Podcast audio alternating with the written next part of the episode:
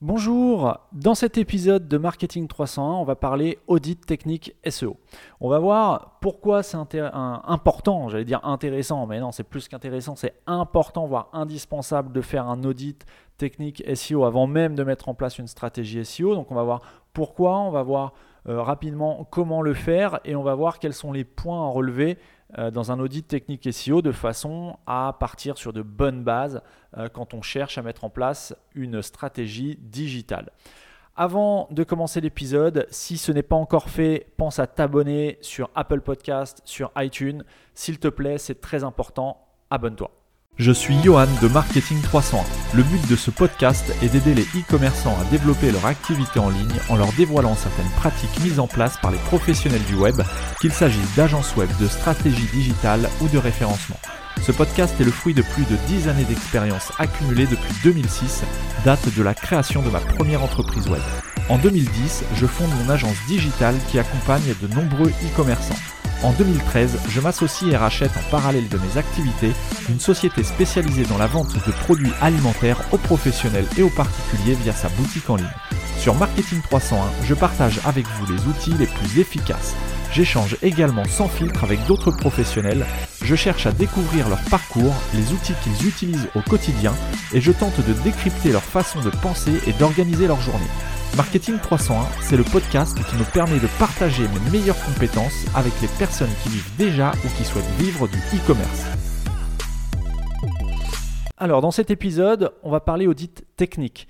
Euh, les spécialistes, euh, les experts SEO qui m'écoutent peut-être euh, verront qu'on n'aborde pas forcément les, les, spécificités de chaque critère. On va vraiment survoler et répondre à la question de pourquoi, comment quoi en fait, tout simplement. Donc, pourquoi réaliser un audit technique euh, comment le réaliser et que regarder dans un audit technique, puisque le but de faire un audit, c'est surtout euh, bah, de déceler les points potentiellement bloquants, euh, qui pourraient bloquer en tout cas le bon positionnement d'un site dans les moteurs de recherche.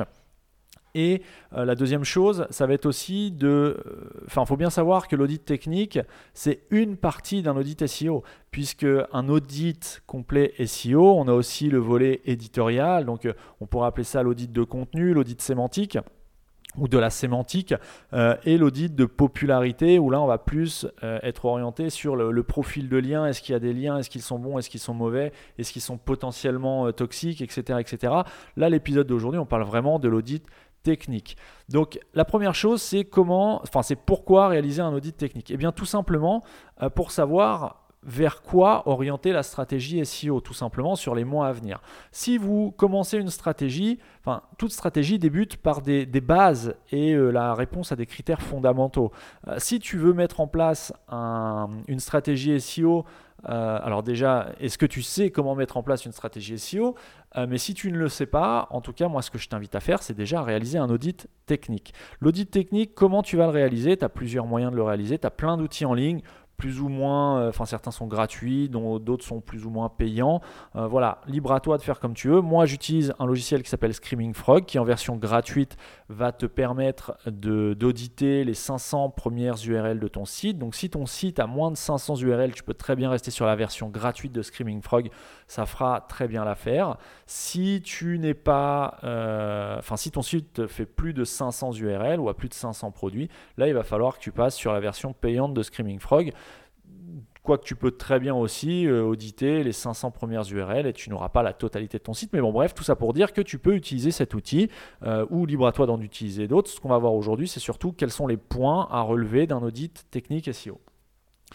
Euh, le SEO, rapidement, euh, c'est basé sur trois axes. L'axe technique, l'axe éditorial et l'axe de popularité. Donc l'axe technique, ça va être tout ce qui est technique, et c'est ce qu'on va voir aujourd'hui. L'axe éditorial, ça va être tout ce qui est, euh, tu l'auras deviné, éditorial, c'est-à-dire le contenu, c'est le, qu'est-ce que tu vas donner à manger à Google quand il va venir analyser ton site.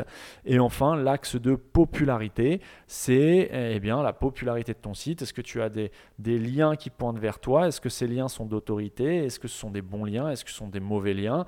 Enfin, ce que j'appelle mauvais liens, c'est des liens potentiellement toxiques ou en tout cas hors thématique, hors concept, concept stratégique, enfin stratégique, pardon, concept thématique tout simplement en fait. Je m'embrouille pour rien. Bref, voilà pour le SEO. Maintenant, quand tu vas réaliser un audit, le principe c'est qu'il y a un crawler, donc un outil qui va venir naviguer à travers toutes les pages de ton site pour les analyser et en ressortir des informations. Jusque-là, c'est fait généralement de façon automatique par des outils. Hein. Tu doutes bien que tu vas pas analyser page par page manuellement, ce serait euh, une perte de temps euh, sans aucune valeur ajoutée. Donc là, il y a des outils qui, permettent de le faire, notamment celui que je t'ai cité en début d'épisode. Le but, moi en tout cas des rapports que j'édite manuellement, c'est de ressortir plusieurs, euh, comment dire, plusieurs une synthèse des, principaux critères. Notamment, on va relever les URL qui répondent en erreur. Ensuite, je vais chercher à déceler s'il y a des pages qui sont non indexables. Je n'ai pas dit non indexées, mais plutôt non indexables. C'est-à-dire, est-ce qu'il y a des choses dans ton site, dans ton code source, qui empêchent Google de venir indexer ces pages? Donc ça, c'est le, but de l'audit technique, ça va être de relever ce genre de points, euh, bah, de points bloquants, tout simplement, ton, référencement.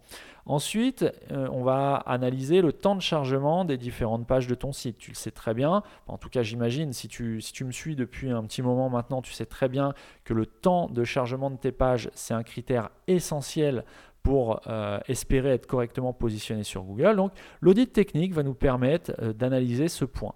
Ensuite, on va analyser la profondeur des pages. Encore une fois, là, il n'y a, pas de, euh, a pas de science exacte, mais plus une page est profonde, c'est-à-dire plus elle est accessible depuis la page d'accueil à un, niveau de, un nombre de clics élevé, moins Google aura de facilité à la trouver et à l'analyser. Sachant que plus Google va pouvoir analyser de pages sur ton site, plus tu vas avoir de, on pourrait dire, de portes d'entrée vers ton site. Donc, on va analyser la profondeur des pages. Ensuite, on va analyser le balisage, notamment les balises title de tes pages qui ne sont pas optimales. Donc, on verra dans la suite de, l'épisode ce qu'on considère comme une balise optimale et non optimale. On va faire la même chose avec la métadescription. J'en ai parlé euh, il y a quelques semaines. Euh, la métadescription, ça ne va pas impacter directement ton référencement. Par contre, indirectement, ça peut influencer le taux de clic sur ton, site dans les résultats de Google. Et plus Google verra que ton site est cliqué, plus il pourra en déduire ou sera susceptible d'en déduire que ton site répond à l'intention de l'internaute qui a fait une requête sur, euh, le, moteur Google. Euh, et enfin, on va analyser via un audit technique euh, le, comment dire, le, fait d'avoir un contenu, un, contenu plus ou moins optimal. Alors, ce qu'on appelle un contenu plus ou moins optimal, on va parler par exemple de duplicate content, de contenu dupliqué interne, on va parler de, euh, de ratio texte-code, enfin voilà, on va voir un petit peu tout ça. Donc pour commencer, quand tu fais ton audit, ton crawler, il va ressortir toutes les URL de ton site et il va euh, t'informer, enfin te donner différentes indications. Par exemple, si tu utilises Screaming Frog, Screaming Frog va te sortir la liste de tes URL en HTML et va te sortir par exemple le type de contenu. Est-ce que c'est du texte? Est-ce que c'est une image? Puisqu'il va aussi crawler les URL des images, de tes fichiers JavaScript, etc. etc. Ce qui va nous intéresser là aujourd'hui dans le cadre de l'épisode, c'est vraiment les pages de type HTML. Euh, il va te sortir, le crawler va te sortir le statut, c'est-à-dire tu as plusieurs euh, code HTML, 200 ça veut dire que la page est accessible sur Internet. Le code 404, tu le connais probablement, ça veut dire que le contenu n'est pas trouvé ou n'existe plus. 301, euh, c'est une redirection permanente. Le code 302, c'est une redirection temporaire. Bref, voilà, il y a plein de choses. 500, c'est une erreur serveur. Il y a plein de choses. Ce qu'il faut, c'est que la plupart de tes pages soient en statut code 200, c'est-à-dire qu'elles sont accessibles et qu'il n'y a pas de problème d'accessibilité. Ensuite, euh, Screaming Frog va t'indiquer l'indexabilité de ta page. Il va te dire directement si la page est indexable ou non indexable et il va te dire pourquoi. Il va te dire notamment s'il y a une balise canonique sur les URL qu'il a analysées. Les balises canoniques, je ne vais pas rentrer dans le détail, mais c'est en gros la page qui est censée euh, que Google est censé considérer comme euh, par défaut pour un certain contenu. Euh, tu vas avoir les balises métadescription qui vont ressortir avec euh, la longueur de ta méta-title, de ta métadescription, etc., etc. Il y a plein de choses qui vont ressortir comme ça. Tes balises H, donc H1, H2, H3. On va regarder éventuellement s'il y a plusieurs balises H1 sur une même page, ce qui est à proscrire. Euh, on va voir le contenu des balises H2. Par exemple, la plupart du cas, sur les, des cas sur les sites e-commerce, tu as des balises H2. Euh, tu sais, quand tu as par exemple le formulaire d'inscription à la newsletter, abonne-toi à la newsletter, généralement, ça c'est écrit dans une balise H2. Bon, c'est pas du tout pertinent de mettre ce, genre d'élément dans une balise H2, puisque comme tu le sais probablement, encore une fois, si tu m'écoutes depuis, euh, quelques mois maintenant, les balises H sont faites pour euh, comment dire, architecturer euh, ton, texte, ton contenu, et pour segmenter les différents paragraphes de ton, de ton texte, pour aider à la lecture non, seulement de l'être humain, mais aussi du bot de Google, euh, la lecture de ton contenu et la compréhension de celui-ci. Donc si tu mets abonne-toi à la newsletter dans un titre H2, c'est un petit peu comme si tu envoyais l'indication à Google, comme quoi l'élément le, le, abonne-toi à ma newsletter, c'est un élément important pour, euh, dans ta thématique. Or, pas forcément. Si tu vends, euh, tu vends des, vêtements ethniques, donc des sarwell, des choses comme ça, eh bien, le fait de mettre abonne-toi à la newsletter, ça, euh, ça va plutôt embrouiller Google et tu vas plutôt le perturber dans la compréhension de ton contenu qui est vente de vêtements ethniques, vente de sarwell pour hommes, pour femmes, etc. etc. Bref, pareil sur les pages produits, un autre élément qu'on retrouve régulièrement dans des balises H alors qu'elles ne devraient pas, euh, c'est euh, rédiger un avis, laisser un commentaire. Ça sert strictement à rien de mettre ce genre d'éléments dans des balises H. Donc ça, il faut absolument l'optimiser et un audit technique va te permettre de mettre ce genre de choses en exergue. Ensuite, euh, Screaming Frog va te sortir les balises canoniques si les pages ont des balises canoniques. Il va te sortir notamment euh, la taille des, contenus, il va te sortir le nombre de mots sur une page, euh, le texte ratio, enfin le ratio texte code, le niveau de profondeur de ta page, le nombre de liens entrants, le nombre de liens sortants, le hash de ta page. Alors le hash de la page, c'est donc une suite de caractères hein, qui ne veut rien dire mais qui est unique, qui te permet de déceler assez rapidement si tu as du contenu dupliqué en interne. C'est-à-dire plusieurs URL, enfin deux URL en l'occurrence ou plus, qui ont le même, exactement le même contenu. Donc ça, ça peut arriver si par exemple tu as un système euh, sur ton e-commerce, tu as un système de euh, je ne sais pas, de, pages qui sont accessibles depuis plusieurs URL avec des, variables dans l'URL par exemple, eh bien, ça peut être décelé assez facilement sur un audit technique, ce qui n'est pas forcément décelable euh, si tu ne réalises pas d'audit, mais manuellement tu ne tomberas peut-être jamais sur des URL dupliquées. Donc ça c'est quelque chose à corriger puisque Google n'aime pas du tout le contenu dupliqué interne Pardon. Euh, donc voilà, pour les différents éléments, les différentes choses que tu vas ressortir d'un audit technique. Euh, et donc maintenant, on va parler de l'analyse de l'indexabilité. L'analyse de l'indexabilité, c'est euh, le crawl, comme je te le disais, c'est une exploration du contenu. Pour analyser ton site, le crawler va à partir de l'URL de départ que tu auras spécifié, qui est par exemple ta page d'accueil, il va naviguer sur ton site comme le ferait un, bot ou un utilisateur, humain, et il va relever toutes les URL qu'il va trouver. Et en fonction de ces URL-là, eh il y a certains éléments qui vont lui indiquer que eh l'URL n'est pas forcément indexable, n'est pas forcément accessible, euh, contient certains codes d'erreur. Donc les plus connus, je te l'ai donné tout à l'heure, c'est le code 200, l'URL est parfaitement accessible. 301, l'URL est redirigée de façon permanente vers une autre URL. 302, l'URL est redirigée de façon temporaire vers une autre URL. 404, l'URL n'est pas accessible tout simplement. Donc l'idée, c'est d'avoir un maximum de code 200, donc d'URL accessible. Si tu as des 301, euh, ben, ça peut être tout à fait légitime. Hein. D'anciennes pages qui n'existent plus que tu souhaites rediriger vers des pages qui existent, donc des codes 200. Euh, des 302, ça peut être des, ben, c'est ce qu'on appelle des redirections temporaires. Donc là, voir si c'est pas une erreur. Est-ce que tu as laissé des temporaires alors qu'elles ne devraient plus l'être Est-ce qu'il ne serait pas plus judicieux de les passer en permanent, en code 300 plutôt qu'en code 200 euh, Enfin voilà, bon bref, là c'est un petit peu technique, mais et surtout c'est les erreurs 404 qu'il va falloir déceler et corriger. Alors comment on corrige une erreur 404 bah, Soit tu vas bah, déjà corriger si la page est censée être accessible et qu'elle ne l'est pas, bah, il va falloir voir pourquoi elle est en 404 alors qu'elle n'est pas censée l'être. Et si c'est un produit par exemple que tu ne commercialises plus, eh ben, il peut être judicieux de faire une redirection permanente, donc une redirection 301, vers une page euh, qui est en code 200, donc qui existe. Code 200, c'est simplement que la page existe et est accessible sur Internet sans problème. Donc la première chose qu'un audit technique, euh, qu'il va falloir regarder sur un audit technique, c'est l'accessibilité des URL, notamment avec leur code d'erreur. Ensuite, tu peux, euh, par, comment dire, par souci de de, vérification, voir un petit peu l'état de ton crawl, analyser le type MIME, M-I-M-E, des des contenus qui sont analysés. Donc là, je t'ai dit qu'on allait se concentrer sur les pages euh, avec un type MIME texte HTML, c'est-à-dire les pages HTML tout simplement.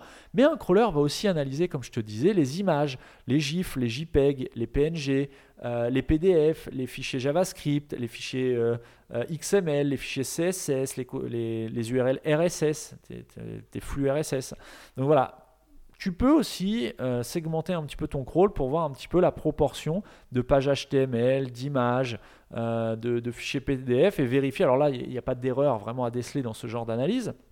Mais c'est surtout pour vérifier que tous tes contenus ont bien été, euh, sont bien accessibles. Par exemple, si tu mets à disposition des fiches techniques PDF sur tes fiches produits, par exemple, eh bien, et que tu souhaites que ces, ces, documents PDF soient indexés par Google, c'est intéressant de voir si ton crawler euh, bah, a bien réussi, euh, ne serait-ce que lui-même, à accéder à tes, documents en PDF. Donc ça, c'est un moyen de vérifier que tes contenus soient bien accessibles euh, via, via une navigation à travers tes URL, tout simplement.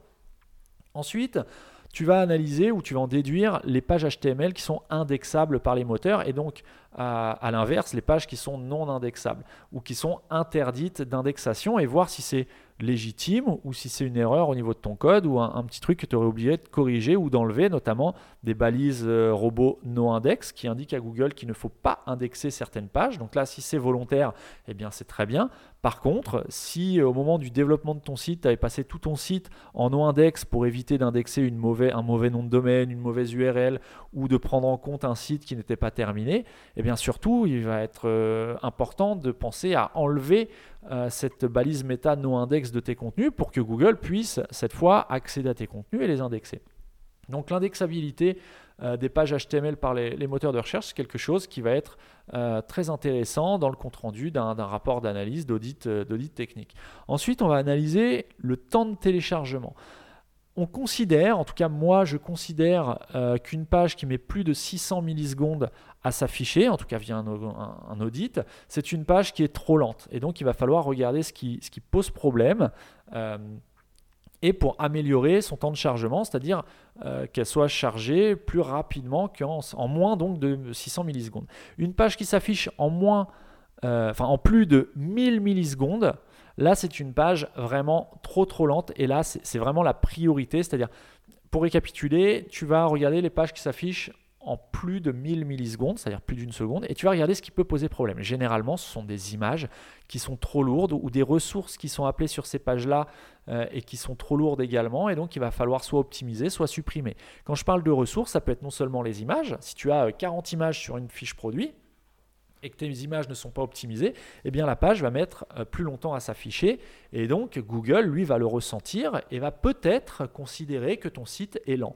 Donc peut-être travailler sur ce, point d'optimisation. En, d'autres termes, l'idéal, ça serait d'avoir des pages qui s'affichent en moins de 600 millisecondes. Là, c'est vraiment, euh, vraiment très bon. Ensuite, euh, on va analyser, une fois que tu as analysé le, le temps de chargement de tes pages, tu vas pouvoir analyser la profondeur des pages. Encore une fois, il n'y a pas de règle stricte et ça va dépendre du volume de pages que tu as sur ton site. Si tu as un site avec, je sais pas, euh, avec 50 pages, euh, tu ne vas pas avoir la même attention en termes de profondeur que si tu as un site qui contient 500 000 pages. Un site qui contient 500 000 pages, ça peut être tout à fait légitime d'avoir des pages euh, à 3, 4, 5, 6 niveaux de profondeur.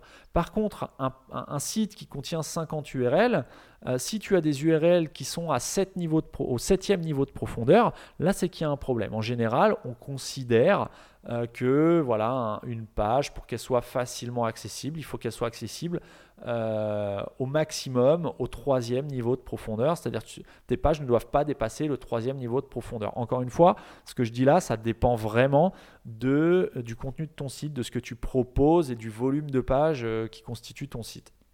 Mais en, règle générale, pour un site petit à moyen, voilà, veille à ne pas dépasser le troisième niveau de profondeur. C'est quelque chose de relativement euh, facile à mettre en œuvre. Et, si tu dépasses le troisième niveau de profondeur, eh bien, il y a peut-être des optimisations au niveau de ton maillage interne à mettre en place. Ensuite, la balise title. Bon, là, on va passer rapidement dessus. C'est quelque chose qui est relativement connu. C'est un basique. Hein. attention, c'est vraiment un basique.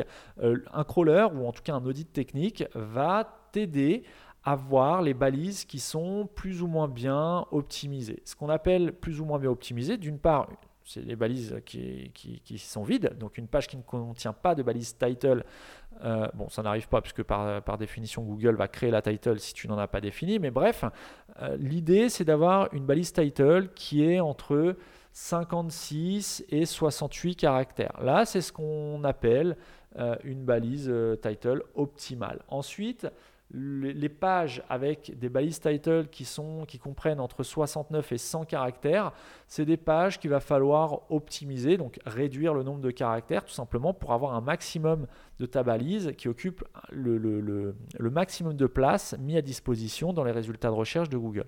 Et ensuite les pages qui ont plus de 100 caractères, dans la balise title, en tout cas, eh il va falloir vraiment réduire le nombre de caractères dans ta balise title, puisque de toute façon, la fin de ta title ne sera pas affichée dans les résultats de Google, donc ça ne sert pas grand-chose en termes de, euh, en tout cas visuellement, personne ne les verra. Donc voilà, retiens bien, une balise title optimale, c'est une balise qui contient entre 56 et, 50, et 68 caractères environ. Voilà, c'est pas, euh, pas exact. Si elle fait 55 caractères, c'est bon. Si elle en fait 69, c'est bon aussi. Ça va dépendre aussi du nom, enfin du, type de caractère qui constitue tes balises title, tout simplement, puisqu'un caractère ne prend pas, tous les caractères n'utilisent pas la même largeur en termes de pixels. Euh, et Google, lui, va plutôt raisonner non pas en, en, nombre de caractères, mais en nombre de pixels. Donc un crawler, notamment Screaming Frog, te donne aussi l'information suivante qui est de savoir quelle est la longueur en pixels de tes balises title. Là, je te laisserai faire quelques recherches pour savoir euh, qu'est-ce qui est le mieux, le plus optimal pour, euh, en termes de pixels euh, pour ta balise title. Ensuite, l'audit technique va te permettre de déceler les doublons de balise title, c'est-à-dire tout comme le contenu dupliqué interne dont on parlait tout à l'heure, une, balise title qui est en doublon, c'est quelque chose qui n'est pas optimal, puisque théoriquement, une URL égale un contenu, un contenu égale une balise title. Donc il faut éviter d'avoir plusieurs balises title identiques sur, euh, bah, des URL différentes. Ensuite, le, nom de marque dans une balise title, ça, sauf cas particulier, euh, c'est pas forcément intéressant de faire figurer dans toutes les balises title de toutes les pages de ton site le nom de ton site ou le nom de ta marque. Ça peut être intéressant dans certains cas, mais en tout cas, moi je déconseille le fait d'afficher le nom de ta marque dans toutes les URL. Tu sais, généralement, euh, sur un site e-commerce, tu vas avoir ta balise title, un tiré et le nom du site. Bon, bah ça, c'est quelque chose qu'il va, falloir, euh, va falloir optimiser pour que le nom de ton site ne s'affiche pas forcément au bout de toutes tes balises title. Ensuite, la balise méta-description, bon voilà, rapidement, la, la méta-description, elle va pas impacter directement ton, référencement. Euh, par contre, c'est plus un, on va dire un élément marketing qui va inciter plus ou moins les utilisateurs qui vont voir ta méta-description à cliquer sur ton site pour aller voir ce qu'ils proposent. Bon, l'idée de la balise méta-description, c'est vraiment d'inciter au clic. Elle-même ne va pas influencer, ne va pas impacter directement ton positionnement dans Google. Par contre, l'idée, c'est quand même de l'optimiser pour qu'elle soit euh, lue et, plus ou moins euh, avec intérêt euh, par tes utilisateurs. Et une page avec une métadescription de moins de 90 caractères, c'est une balise métadescription qui est sous-optimisée. Donc voilà, essayez de mettre un peu plus de un peu plus d'éléments peut-être marketing dans ta balise métadescription. Encore une fois, les doublons, il va falloir les déceler et éviter les doublons dans la métadescription, parce que ça veut dire que tu as probablement euh, des contenus similaires sur des URL différentes et ça c'est pas bien, c'est à corriger. Donc voilà, bon la métadesk euh, rapidement. Ensuite, le contenu de tes pages, donc le contenu de tes pages, notamment les balises H. Il faut une seule balise H1 par page et éviter les doublons de balises H1 sur tes pages. Euh, alors attention, hein, quand on dit plusieurs balises H1, si tu es sur la page d'accueil, une erreur relativement courante, ça va être de mettre le titre de tes slides, si tu as un slider, le titre de tes slides va être dans des balises H1 et en dessous tu vas avoir un contenu avec encore une balise H1. Bon bah là on est clairement dans un cas où sur une seule page, qui est la page d'accueil, tu as plusieurs balises H1. Ça c'est à corriger absolument. Soit tu laisses le titre de ta slide dans un H1, soit tu enlèves le H euh, du titre de la slide et tu conserves le titre de ton paragraphe en dessous en H1, mais tu ne mets pas plusieurs H1 sur une même page. Ensuite, la taille du contenu. Voilà, encore une fois, il n'y a pas de comment dire, il n'y a pas de, il a pas de règle stricte, mais il faut que tu aies un contenu qui soit un minimum, euh, comment on pourrait dire, de, quelques centaines de mots. Voilà, je ne vais pas te dire euh, ce qu'on entend un petit peu partout, il faut au moins 500 mots. Non, pas forcément. Ça va dépendre du type de contenu, ça va dépendre de, l'intention de l'utilisateur. Parfois, l'utilisateur fait une recherche euh, et peut tomber sur un site qui répond exactement à sa recherche, mais qui ne nécessite pas d'avoir un contenu de 500 ou de 1000 mots. Il y a des pages qui sont très très bien référencées avec 150 euh, mots, tout simplement parce que l'intention de l'utilisateur, la requête qui est saisie, bah, ne nécessite pas qu'on rédige un pavé sur, pour répondre à la requête, tout simplement. Donc voilà, l'optimisation du contenu, c'est les balises H et le, on va dire le, la pertinence du contenu, que ce soit en termes de mots ou en termes de, ce que tu vas dire dans ton contenu, c'est euh, un élément euh, bah, à, prendre en compte et à relever et à optimiser si besoin dans un audit technique SEO. Ensuite, euh, tu vas pouvoir déceler et relever le nombre de liens par page, sachant que voilà, il faut éviter ou limiter, on va dire, les pages avec trop de liens sortants. Si tu as euh, moins de, on va dire, 5 liens qui sortent, peut-être qu'il y a une sous-optimisation de ton maillage interne, c'est-à-dire que tu ne linkes pas correctement les autres pages de ton site. Alors attention, euh, ça, c'est vraiment à prendre avec parcimonie et, un cas ne fait pas l'autre. Ça dépend vraiment de ton site, de ce que tu proposes et de comment, quelle est ta stratégie derrière. Si tu as euh, suivi les précédents épisodes, tu sais qu'on peut mettre en place différentes choses comme des, clusters thématiques, des cocons sémantiques. Euh, voilà, il y a plein de choses qu'on peut mettre en place. Et si tu es dans ce genre de stratégie, tu peux être légitime à avoir moins de 5 liens sur une seule et même page, tout simplement parce que tu as étanchéifié ta page et tu ne fais pas sortir ton jus, euh, le jus SEO, tu ne le fais pas sortir n'importe comment, mais tu le diriges vraiment spécifiquement de façon chirurgicale vers d'autres pages. Donc là, ça peut s'entendre que tu aies moins de 5 liens. Par contre, à l'inverse, une page avec plus de, je sais pas, 300 liens sortants, Là, clairement, il y a un problème d'optimisation, il y a trop de liens. Ça, c'est quelque chose qu'on peut retrouver euh, assez fréquemment quand, on a, euh, quand un site utilise un méga menu. Euh, là, on a, si tu as beaucoup de catégories, tu as des dizaines, voire des centaines de liens sortants sur toutes les pages de ton site. Et là, tu dilues énormément ton, ton jus SEO. Et Google, en gros, n'arrive pas à suivre un chemin logique et n'arrive pas forcément à comprendre les univers thématiques que tu proposes sur ton site, puisque de toute façon, il va passer d'un contenu A, ou en tout cas d'une thématique A à une thématique euh, H, sans même passer par la thématique B, C, D. Et donc voilà, tu vas, pas, tu vas pas forcément correctement l'orienter. Donc c'est intéressant lui, de suivre via un audit technique le nombre de liens qui sortent sur chacune de tes pages et d'optimiser un petit peu tout ça. Alors tu peux voir aussi si les liens qui sortent sont des liens do follow, des liens no follow. Bon là on rentre un petit peu dans les, le caractère très très spécifique. Mais l'intérêt, ce qu'il faut que tu retiennes, c'est voilà, pas trop de liens qui sortent de chacune de tes pages. Et si tu as mis en place des cocons, bah, c'est intéressant de voir un petit peu euh, le niveau de d'étanchéité de chacune de tes pages ou de chacun de tes cocons. Et enfin, pour terminer, on va parler du, euh, du contenu dupliqué interne. Donc là, en général, les audits, les, les crawlers vont réaliser un hash de ta page, c'est-à-dire qu'ils vont prendre l'ensemble du code de ta page et du contenu de ta page, vont générer un hash, c'est-à-dire une chaîne de caractères unique, et il va suffire de comparer ces chaînes de caractères. Et si tu as deux URL avec exactement la même chaîne de caractères, bah, ça signifie tout simplement que tu as deux pages avec exactement le même contenu à la virgule près. Et ça, c'est quelque chose à corriger euh, dès que tu t'en aperçois, parce que c'est vraiment préjudiciable pour un bon SEO. Voilà. Euh, dernière, bon, il y a d'autres petites choses, hein, on n'a pas tout vu, mais tu peux optimiser aussi tes images. Est-ce que tu as les attributs alt sur chacune de tes images? Bon, ça, ce sont des, à mon sens en tout cas, ce sont des critères secondaires, euh, néanmoins importants, mais secondaires.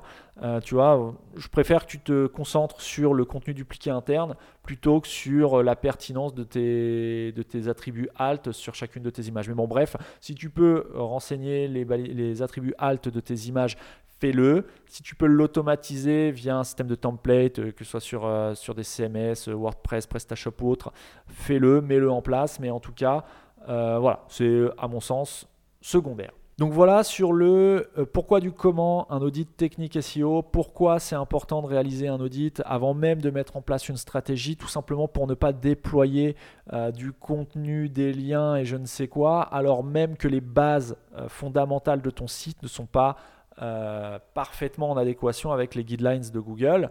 Donc c'est vraiment très important avant toute opération SEO de faire un audit pour faire un état de l'existant, pour regarder ce qu'il y a à corriger avant même d'aller rajouter des surcouches d'optimisation. C'est vraiment très très très important, il ne faut pas le négliger. Même si tu n'as pas d'ailleurs, si tu n'as pas de, tu n'envisages pas de stratégie SEO spécifique euh, toi-même ou via, via un prestataire, c'est toujours intéressant de faire un audit. Je te dis, hein, tu peux utiliser Screaming Frog ou d'autres outils qui sont gratuits, d'autres sont payants. Bref, tu fais en fonction de tes moyens, de tes besoins.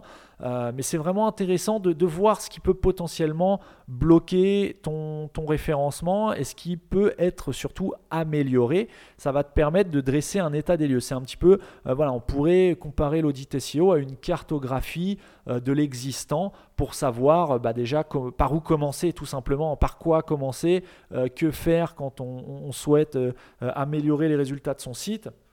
Eh bien déjà, commence par voir ce qui ne va pas et corrige ce qui ne va pas. Voilà, j'en ai terminé pour aujourd'hui. Si cet épisode t'a plu, je t'invite à me laisser une note 5 étoiles ou enfin, et un commentaire pour me dire déjà ce qui t'a plu, me donner éventuellement ton avis. Ça, c'est vraiment euh, très important pour moi si tu le fais depuis iTunes ou depuis euh, Apple Podcast, si tu m'écoutes depuis un iPhone. Ça aide non seulement le podcast à être mieux référencé dans le classement iTunes et surtout, moi, ça me permet aussi d'interagir avec toi, de répondre à tes questions, aussi éventuellement de, compléter les informations que je te donne. Parce que bon, voilà, ce que, ce que je te donne comme information, ce n'est pas forcément exhaustif. Il peut y avoir des choses que, que j'oublie. Euh, tu peux aussi, euh, voilà, on peut échanger, il n'y a pas de problème. Je prétends pas avoir la science infuse. Ce que je te partage, c'est mes retours d'expérience. Moi, je pratique le e-commerce et la prestation de services au quotidien pour des professionnels du e-commerce. Donc je te partage ce que moi-même je mets en application. Parfois, il y a plus ou moins de résultats. Euh, ça fait partie aussi de, bah, de, l'évolution des choses, tout simplement. Et je te, euh, bah, partage à travers Marketing 301 ce qui fonctionne plus ou moins bien, euh, comment le faire, pourquoi le faire, avec quel outil le faire. Voilà. Euh, et n'hésite pas justement à me faire un retour. Moi, ça, m'enrichit aussi de savoir un petit peu comment ça se passe à droite et à gauche. Ça m'enrichit d'avoir ton avis sur ce que je te donne comme conseil. Euh, si tu as des questions, je suis aussi ouvert euh, aux questions bah, pour y répondre tout simplement. Le but de Marketing 300, c'est pas simplement de passer mon temps ou de passer ton temps, c'est aussi d'avancer ensemble et de t'aider à progresser dans tes résultats au quotidien avec ton business en ligne, avec ton site e-commerce, t'aider à faire plus de ventes si voilà, tu, as un démarrage qui est un petit peu poussif, t'aider à améliorer tes résultats si tu as déjà démarré et que tu aimerais passer un cap. N'hésite pas, on, on peut communiquer là-dessus, il n'y a pas de problème. Les échanges, les commentaires, c'est totalement gratuit ça n'engage à rien. Donc laisse-moi une note 5 étoiles et un commentaire sur iTunes et Apple Podcast. Sur ce, je te souhaite une excellente semaine et je te donne rendez-vous mardi prochain pour un nouvel épisode de Marketing 301.